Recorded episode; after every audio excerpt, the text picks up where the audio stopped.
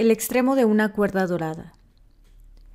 En las siguientes lecturas he tratado de indicar ciertas formas de abordar la comprensión de la Biblia y la realización de tus sueños, para que no sean perezosos, sino imitadores de aquellos que por fe y paciencia heredan las promesas.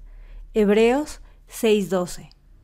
Muchos de los que disfrutan de los viejos versículos familiares de las Escrituras se desalientan cuando intentan leer la Biblia como lo harían con cualquier otro libro, porque de manera bastante excusable no entienden que la Biblia está escrita en un lenguaje simbólico.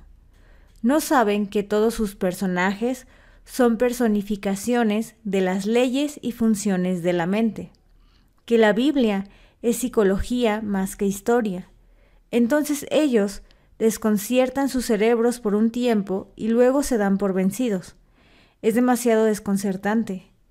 Para comprender el significado de sus metáforas, el lector de la Biblia debe estar imaginativamente despierto.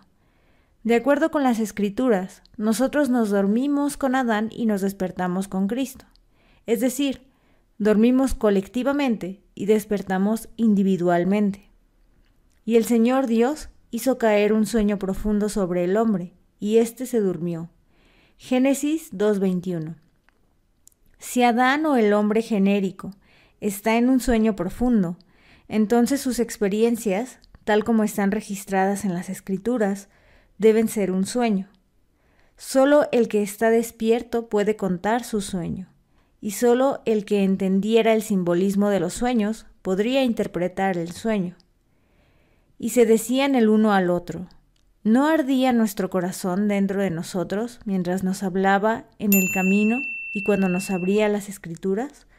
Lucas 24:32 la Biblia es una revelación de las leyes y las funciones de la mente, expresadas en el lenguaje de ese reino indefinido al cual vamos cuando dormimos. Porque el lenguaje simbólico de este reino indefinido es muy similar para todos los hombres. Los recientes exploradores de este reino, la imaginación humana, lo llaman el inconsciente colectivo. El propósito de estas lecturas, sin embargo, no es darte una definición completa de los símbolos bíblicos o sus interpretaciones exhaustivas en sus historias. Todo lo que espero haber hecho es indicar el camino por el cual es más probable que tengas éxito en la realización de tus deseos. Lo que sea que desees puede obtenerse solo a través del ejercicio consciente y voluntario de la imaginación en directa obediencia a las leyes de la mente.